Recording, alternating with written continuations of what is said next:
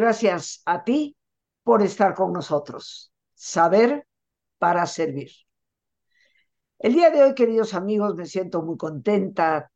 Tengo de invitada a una gran persona, gran autoridad sobre el tema que vamos a tratar y a quien puedo llamar no solo conocida, amiga, aunque a veces en esta ciudad pasa tanto tiempo sin que podamos vernos, pero a través de ella eh, yo aprendí de las constelaciones familiares, eh, de todo lo que es lo transgeneracional y de su trabajo al que me invitó con Bert Hellinger. Así que, pues hoy sí me siento muy honrada de que ella nos esté acompañando en el programa con el enorme conocimiento y experiencia que tiene sobre un tema que hemos titulado El grito de los secretos. Antes de mencionar su nombre, te diré que ella es psicóloga especializada en terapia familiar, terapia de pareja, tiene una maestría en psicología clínica, un doctorado en violencia y paz multigeneracional. Fundadora y rectora del Instituto de Estudios Transgeneracionales aquí en nuestro país, directora y fundadora del Instituto Bert Hellinger de México ella fue quien profesionalizó las constelaciones familiares, siendo precisamente la primera a través de la institución fundada por ella en otorgar y ofrecer una licenciatura, maestría y especialidad en esta área de la psicología. Licenciatura, maestría y especialidad que está reconocida por la Secretaría de Educación Pública en nuestro país. Quiero dar la bienvenida a, esta conocedora profunda del tema y amiga que es Raquel, la doctora Raquel Schlosser. Y Raquel, es un gusto para mí tenerte en el programa y como no quiero hablar yo, sino que quiero que hables tú, simplemente hago como una breve introducción de inquietud para los que te vamos a escuchar. El grito de los secretos. Y en esta época, mi querida Raquel, la Navidad, las fiestas, el Año Nuevo, también para nuestros hermanos judíos, Hanukkah. Bueno, ¿cómo es que a veces los conflictos en la familia, los pleitos en la mesa de la Nochebuena o de, de la Noche Vieja, eh, que de repente por una chispita se arma un incendio ¿Qué tiene todo esto que ver con los secretos? Cuéntanos. Muchísimas gracias. Es una es un privilegio para mí porque he encontrado que en el camino hacemos amigas con las personas que miramos en el mundo hacia el mismo lugar. Y tienes un, una, una trayectoria incansable de, de dar, eh, y, para mí es un privilegio que me incluyas en este ramillete de personas extraordinarias que te escucho, veo tus programas, los difundo y, y, respeto tu visión y tu enfoque, que seguramente mucha gente crece con él y quiero contribuir con mi, con mi granito de arena en todo este trabajo magnánimo que llevas años y años haciendo. Yo estoy dedicada hace un cuarto de siglo a lo transgeneracional, 40 años como psicóloga. Y voy a tratar en este momento de, de, de enriquecer el, la información con aquellas cosas que solo vemos adentro del consultorio o dentro de los talleres de constelaciones y que son difíciles de, compartir en una mesa, pero que están ahí. Y lo primero que tenemos que saber es, en la música, la música la hacen los silencios, no la hacen las notas. La música la hacen los silencios. Quiere decir que hay un poder enorme en la pausa. Hay un poder enorme en la pausa. Y cuando este poder enorme de la pausa no está usado para la música, sino está usada para callar gritos, reclamos, denuncias, em, em, para abrir el corazón, para romper complicidades. Cuando ese silencio está hecho para eso, no hace música, hace gritos mudos. ¿Y dónde se ven los gritos mudos? En, los, en las expresiones de las relaciones dentro de las familias o en los ambientes de trabajo donde se recuerdan situaciones similares. Entonces, vamos a acotarlo ¿Qué significa entonces que el secreto por su silencio tiene fuerza? Porque hace pausas. Las pausas de la música son armónicas. Las pausas del silencio por los secretos familiares son no armónicas. Las pausas en la música tienen tiempo van a salir, se van a expresar, tienen diálogo.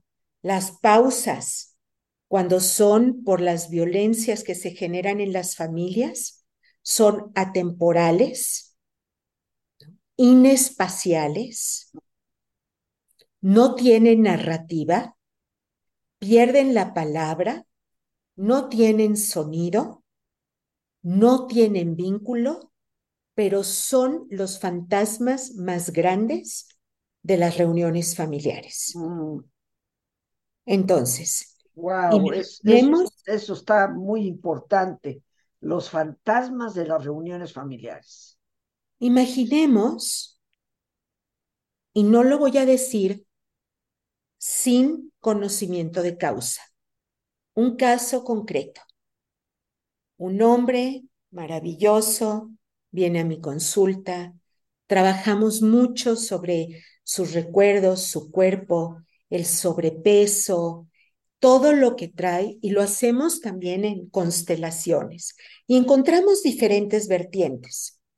Muchos años después, que ya él está educado en reconocer cuando las memorias irrumpen en su cuerpo, se da cuenta que se acerca la, que, eh, que se acerca la muerte, la enfermedad y la muerte del primo grande que lastimó a todos los chiquitos, usándolos como eh, objetos sexuales. Aparte, como lo hacen siempre, con amenazas, veladas, a veces con, con palabras buenas, a veces con, con silencios, a veces con juguetes, con, ¿no? Con cómo pueden para acallar todo. Entonces, con el ¿qué le pasa a él? Se acerca la muerte, cosa que él tenía dormida. Lo tiene dormido porque las niñas y los niños, como no tienen el código sensual en su cuerpo, y como no como la misma persona que está ejerciendo confianza está también amenazando, entonces hay un factor de disociación muy fuerte y hiere, hiere de gravedad un sistema psíquico que no está preparado para la sexualidad. Entonces, ¿qué es lo que le pasa a este niño o a este hombre que ya creció? Ejemplo concreto, no es, no es un caso inventado. Es un ejemplo concreto. De repente, una tarde, por cualquier cosa que sucedió, empieza un llanto, un llanto, un llanto que él no reconoce. Es un llanto infantil, es un llanto profundo que no reconoce. Él es un mega hombre, o sea, es un hombre que ha luchado, ha trabajado, está en un puesto altísimo, tiene una relación hermosa con que ha reconstruido con su vida, Y entra en esta crisis tremenda y me habla y con una claridad por haber estado en este trabajo profundo con su multi transgeneracional, de psicología transgeneracional, me dice, no sé qué me pasó, se activó una memoria. Necesito verte. ¿Cuál es la memoria que se activó? Regresó todo lo que tuvo que reprimir para sobrevivir.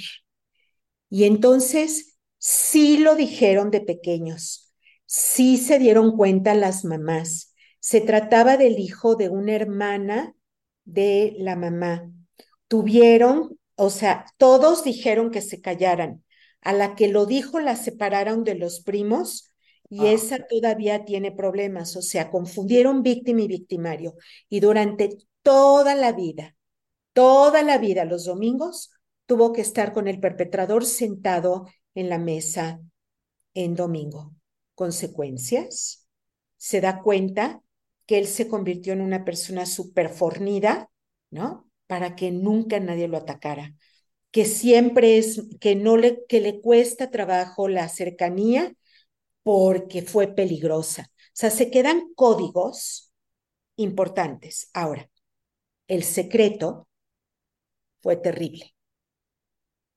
Porque no crean las mamás que no tienen fuerza para abrirlo, cuando dicen es que esto va a ocasionar un problema familiar terrible, el problema familiar terrible ya está ocasionado. Ya está. Tienen un depredador dentro de la familia y con el silencio, otra vez, el silencio de la pausa del secreto, van a ser víctimas dobles, triples, cuádruples, a quienes eran inocentes y no tenían ninguna responsabilidad.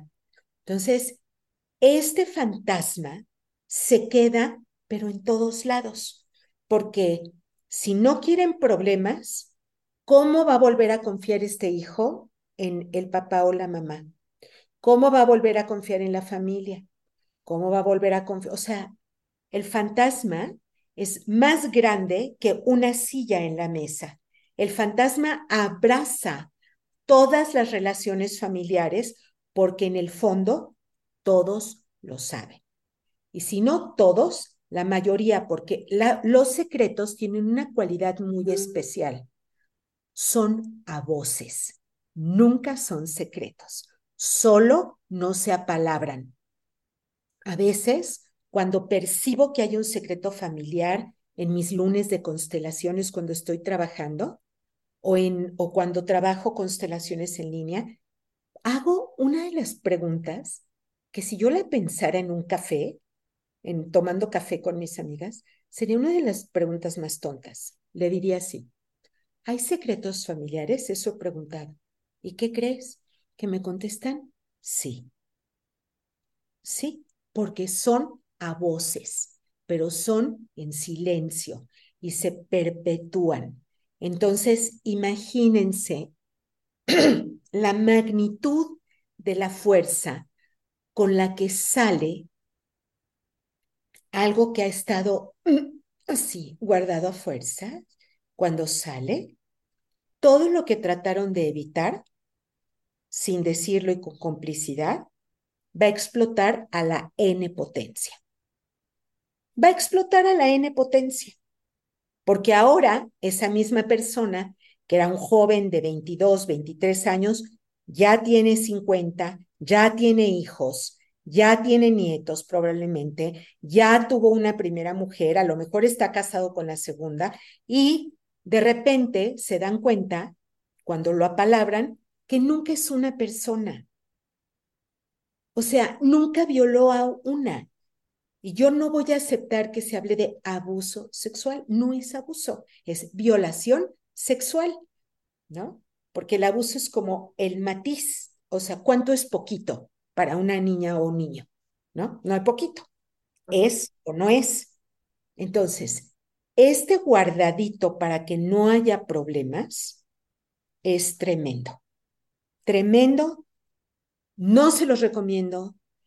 Y si hay alguien que vaya hacia las fiestas de Navidad y que sepa que esto pasó en su familia, mejor arréglelo antes apalábrelo, háblelo, y la primera persona con la que le tiene que hablar el adulto o la adulta es con la persona que fue afectada. Porque la palabra repara, porque por eso trabajamos en esto, porque el conocimiento hace crecer. No se va a resolver para nada para nada los sentimientos que tenga, ni se van a resolver las consecuencias que ya tuvo, pero va a tener un sentido diferente, lo va a entender. Apalabrarlo es importante. Y sabe, y las consecuencias hay que asumirlas. Y si es la ruptura con la hermana, y si es hablar con él, y si es hablar con las demás primas, saber a quién más le pasó para que no se repita, y si es buscar terapia familiar para todos, háganlo. Pero es, pero no pueden ser cómplices. Después de saber lo que estamos sabiendo, no se puede ser cómplice de un, no, no es cómplice de un secreto, es cómplice de un grito. El secreto lo saben todos a voces. Y les voy a dar el siguiente. Oh, sí, disculpa. No, fíjate, fíjate, este, Raquel. Bueno, yo he tratado casos de personas eh, como el paciente que tú describes. Sí. Yo a veces lo que me, me eriza, me, me, me sobrecoge, me lleva más allá de, es como un niño o una niña que le dice a su mamá, me está pasando esto, ¿cómo es que la madre o definitivamente no le cree o se hace de la vista gorda? Esa es la otra violencia. Eh, eso me parece tan, tan horrible, tan aterrador, y he tenido varios pacientes a lo largo de mi vida sí. que el máximo dolor no fue lo que les hicieron, sino el que la madre no creyera o el padre. O el padre, para no el padre. Esa es la segunda violación, la de su integridad como ser humano y como miembro de la familia, porque cuando dicen es que va a ser un lío familiar enorme, la pregunta es, ¿y el niño no o la niña no es parte de la familia? entonces, ¿Cómo, ¿Cómo que va a ser un problema familiar? ¿A quién estamos solapando? ¿No? Ahora, tengo el ejemplo contrario, porque vale la pena también hablar de las fortalezas cuando sí se atreven a hacerlo. COVID destapó y, y fue mal dicho en el lenguaje. Se dijo que aumentó el 300% los abusos ¿no? Y, la, y las violaciones, este, y la violencia familiar. No, no, no. No se destapó nada. Lo que pasa es que estaba subvalorado. Y ahora se quedaron transparentes los muros de las casas, porque es un aumento internacional.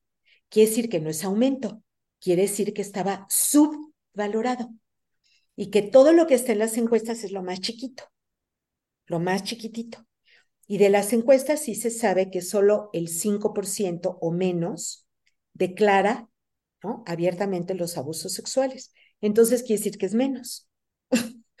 si solo el 5 quiere decir que es menos. Ahora, ¿qué hay detrás? Detrás está el prejuicio, el prejuicio con la sexualidad. Eso es lo que hay detrás. Porque, a ver, si llega tu hijo y te dice, trae una herida acá, en el brazo, y te dice, es que mi, mi, tu hermano, ¿no? Me cortó acá con un cuchillo, ¿no? Lo llevas al hospital y luego vas y matas a tu hermano. ¿Cómo te atreviste a cortar con un cuchillo? Pero cuando se trata de la sexualidad, ¿no? Cuando se trata de me cortó la vagina, eso sí hay que callarlo. Eso sí hay que callarlo. Me cortó con un cuchillo, no, entonces, no es el mismo asesino el que usa un cuchillo para cortar la piel y, puede cortar venas y arterias, al que usa su pene como arma para asesinar el futuro de una niña y amenazarla, ¿cuál es la diferencia? La diferencia es el prejuicio que hay atrás. Y cuando no lo tienes, actúas. Y cuando les crees, actúas. Y tengo, participé, perdón, en una, en una, em, en un congreso internacional que hizo el grupo de, de, de organizaciones civiles de las Naciones Unidas. Tuve la suerte de participar en diciembre del 22, del 21, alarmadísimos por todo lo que veían. Entonces, juntamos entrevistas. No sabes lo difícil. Nadie quería hablar.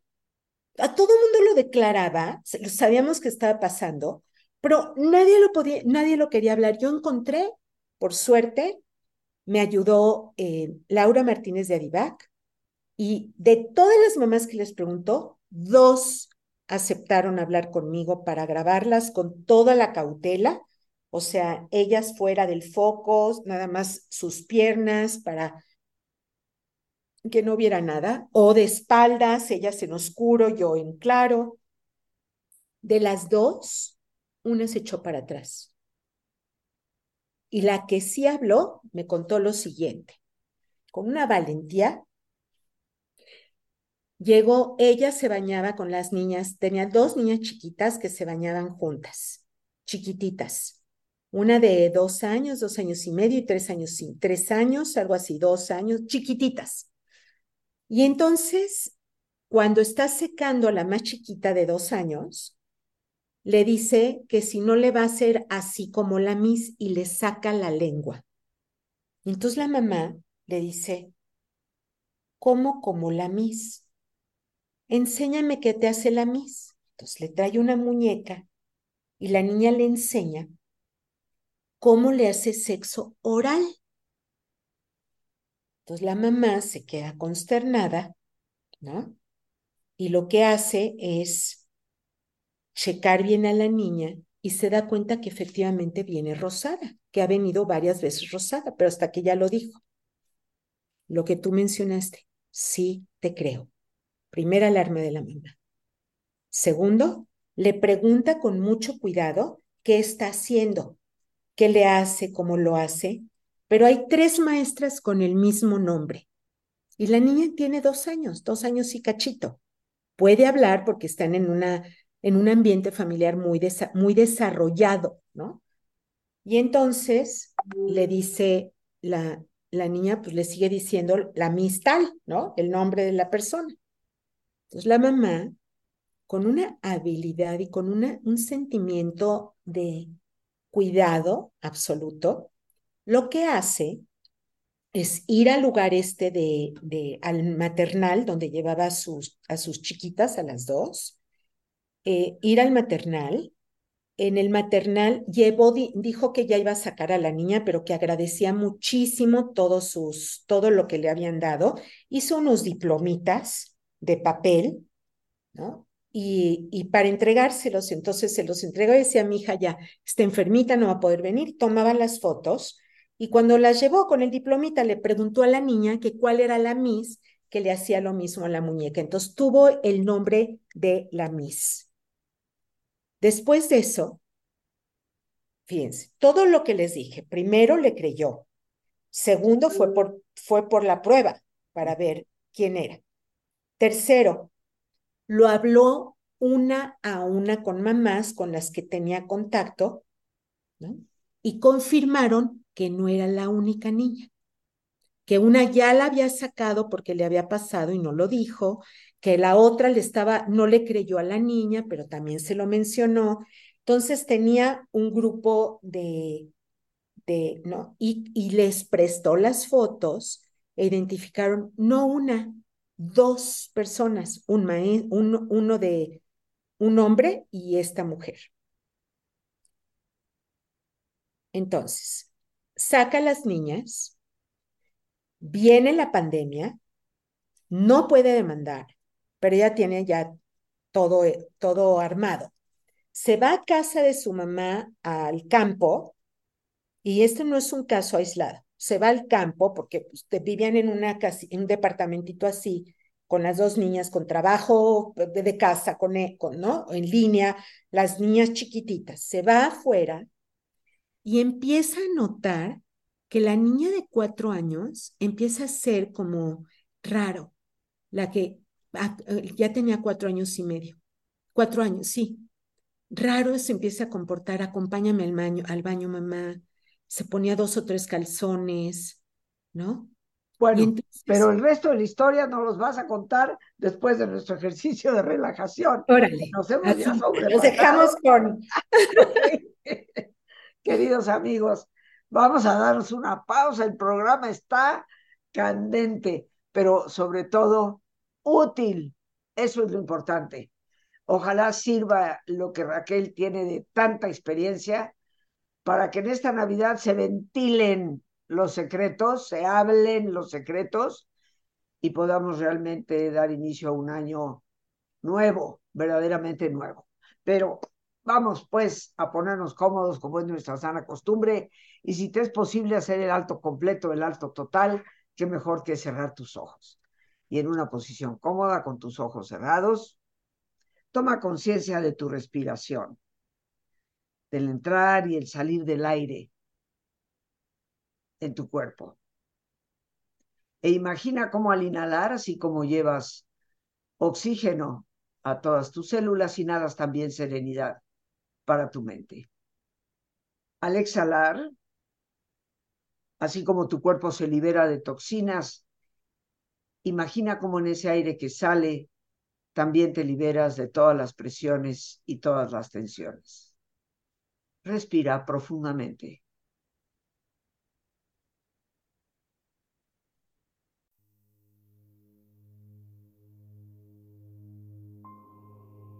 Y relaja tu cuero cabelludo.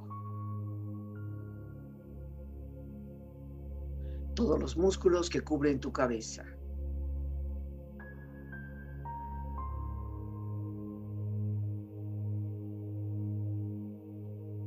Relaja tu frente.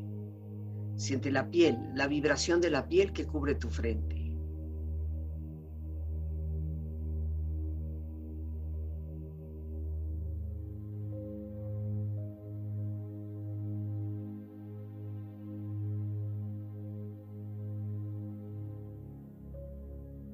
Relaja tus párpados, los tejidos que rodean tus ojos.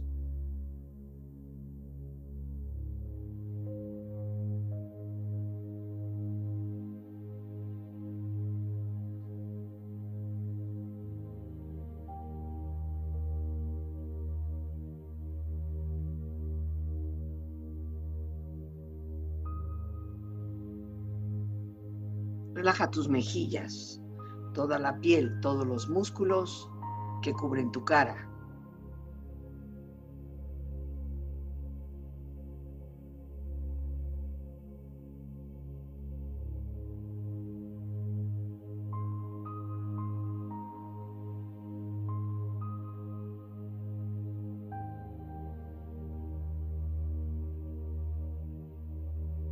Relaja tu cuello y tu garganta.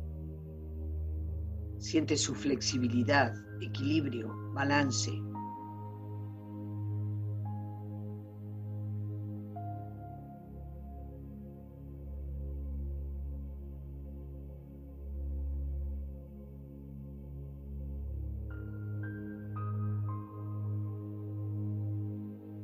Relaja tus hombros, brazos y manos, así como tu espalda. Siente una agradable sensación que relaja todos los músculos en estas partes de tu cuerpo.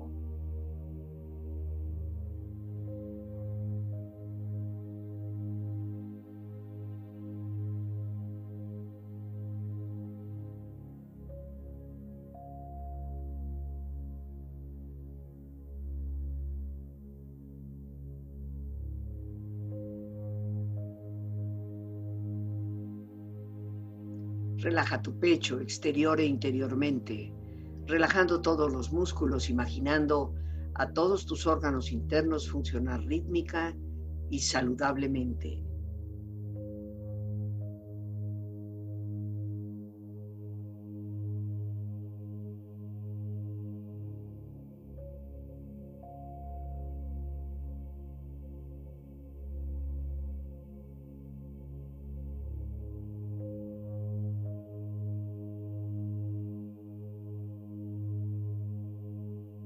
Relaja tu abdomen, exterior e interiormente, relajando todos los músculos, imaginando a todos tus órganos internos funcionar rítmica y saludablemente.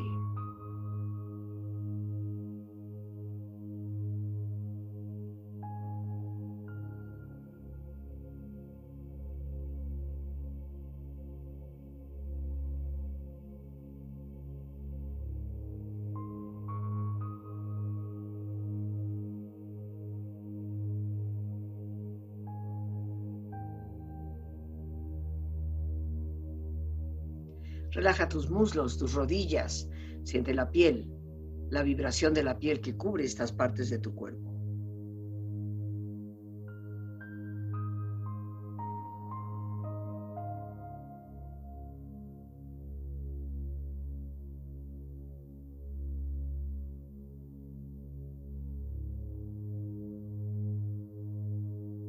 Relaja tus pantorrillas y tus pies.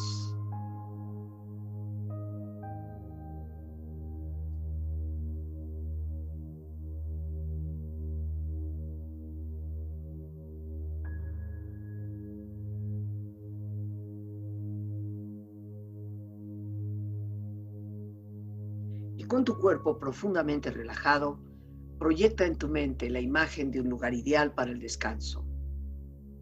Imagina los colores, los sonidos, los aromas. Es una escena de belleza y paz. Siente estar ahí.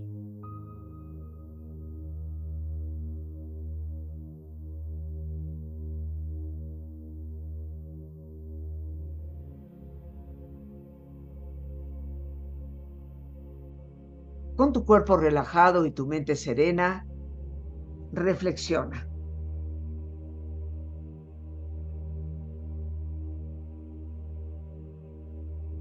No es posible despertar a la conciencia sin dolor. La gente es capaz de hacer cualquier cosa, por absurda que parezca, para evitar enfrentarse a su propia alma. Nadie se ilumina fantaseando figuras de luz, sino haciendo consciente su obscuridad.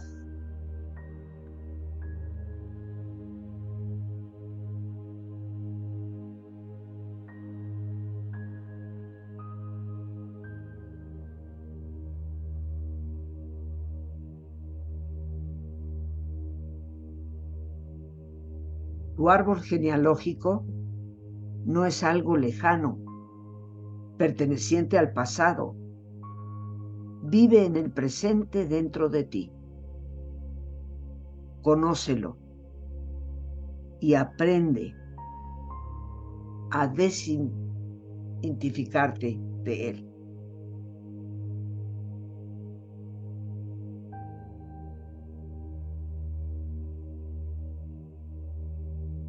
Nadie sana siendo la misma persona. La sanación es un viaje de transformación personal.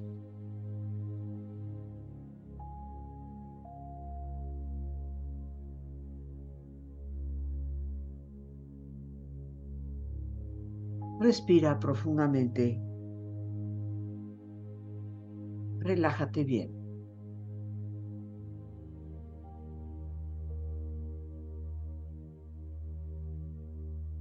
Con esta experiencia empieza lentamente a estirarte, brazos, manos, piernas y pies, moviendo tu cuello, bostezando si lo deseas, haciendo que tu cuerpo retome su nivel de actividad habitual hasta muy lentamente abrir tus ojos.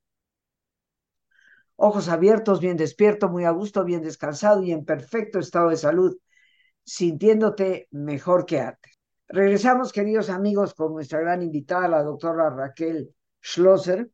Y eh, Raquel, antes de que nos digas el final de esta historia, y bueno, ya conminándote a que regreses a otro programa para ayudarnos a clarificar la vida y realmente empezar un año nuevo con una vida nueva.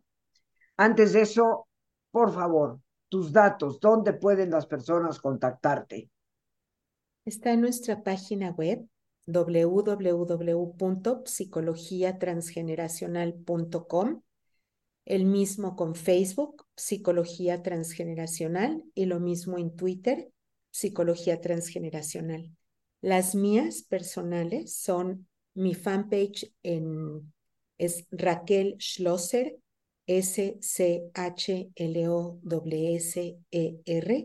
lo mismo en Twitter, Facebook e Instagram, así nos pueden, ¿no? Raquel Schlosser oficial. Tengo también un teléfono de consultantes si llegan a necesitar eh, terapia, ya sea de los lunes. Tengo todos los lunes talleres de constelaciones y eh, se pueden inscribir en línea en el 55 34 27 01 62. 55 34 27 01 62. Las personas que viven lejos pueden contactarse a distancia también porque trabajo en línea. De inclusive 12 años antes de la pandemia ya trabajaba en línea y con la pandemia lo afinamos. Claro. Y 55 34 27 0162 y ahí pueden encontrar los links. Cuando escriben un WhatsApp, sale un link donde se pueden ya sea inscribir para constelaciones presenciales o constelaciones en línea. Correcto. Bueno, nuestra productora Lorena ya está poniendo todos los datos. Ahí me los dejas un momentito, por favor. El Lore, para que las personas puedan tomar nota de cómo contactar a, la doctora Raquel. Eh, nos queda ya poco tiempo, mi querida Raquel, pero ahora sí, cuéntanos el final de esta historia. Pues sobre todo es para que vean el ejemplo, porque esta mujer lo que hizo es preguntarle a la chiquita de cuatro años qué pasaba y le decía, nada es tu culpa, yo soy mamá y tú cuéntame y qué pasó. Y entonces le dice que cuando ella va a jugar con eh, su tío, que es el medio hermano de ella, de la, de la mamá, entonces la tía y el tío juegan con ella, se divierten, etcétera, y les explica qué es. E, ella, la mamá, va y se lo dice primero a su propia madre y luego va y prácticamente mata, o sea, tira a matar con el hermano, que era un mantenido, que siempre estaba a la sombra de su propia madre, que la no, pero sí tuvieron dinero para huir a Canadá de volada. Eso sí tuvieron dinero, ¿no? Eh, y, la madre de ella, o sea, sí hay consecuencias, porque evidentemente hay prejuicios, hay encubrimientos. La madre de ella le dijo que cómo se atrevía a romper a la familia, pero ella claramente protegió a su hija. Entonces, el daño que los otros causan se disminuye, porque también cuenta cómo proteges, también cuenta cómo le dices, también cuenta que no se hace un escándalo de eso, se hace hacia el adulto, pero no hacia la niña. Y se le dice, no pasó nada, tu cuerpo es tu cuerpo, nadie te tiene que tocar, aquí es un espacio de confianza, ¿no? Este, tú, y, le das eh, psicoeducación interrelacional y le rompes los prejuicios y no haces un drama, ¿no? De, de, vírgenes y de este, diablo, sino usas ese momento para acercarla más, para que tenga más confianza, para que sepa que lo que el otro hizo estuvo mal, porque no tiene derecho a, tomar, a tocar el cuerpo y porque tenemos fronteras y porque tomamos decisiones. Y ella eh, se expuso a todo. Y si la mamá tenía que dejarle de hablar, adelante, adelante. Así es. Este, Raquel, el tiempo se nos ha terminado, pero eh, yo creo, y si, si voy mal me corriges, pero creo que para las personas que amablemente nos ven y escuchan, eh, buena nota debemos tomar, que la Navidad sea realmente un, una, una ocasión de festejo desde adentro y que el año que viene, que está por llegar pronto, sea verdaderamente nuevo, hay que darle voz a esos secretos, hay que ventilar, abrir las ventanas y las puertas de casa, hay que liberarnos de ese peso que destruye, porque lo único que se consigue con los gritos de los secretos es ensordecer eventualmente a todo el grupo y destruir las relaciones. Raquel, muchísimas gracias por tu presencia en el programa. Seguimos en contacto y ya prontito queremos que regreses, enfocando esto también precisamente a un año que está por llegar. Todas las veces que quieras, es mi placer. Muchas gracias, Raquel. Gracias a ti. Y bueno, queridos amigos, como siempre, las gracias a Dios por este espacio que nos permite compartir. Gracias a nuestra gran invitada, la doctora Raquel Schlosser, a nuestra productora Lorena Sánchez y a ti, a ti que eres el más importante de todos. Una vez más, gracias, muchas gracias por tu paciencia al escucharme y por ayudarme siempre a crecer contigo. Que Dios te bendiga.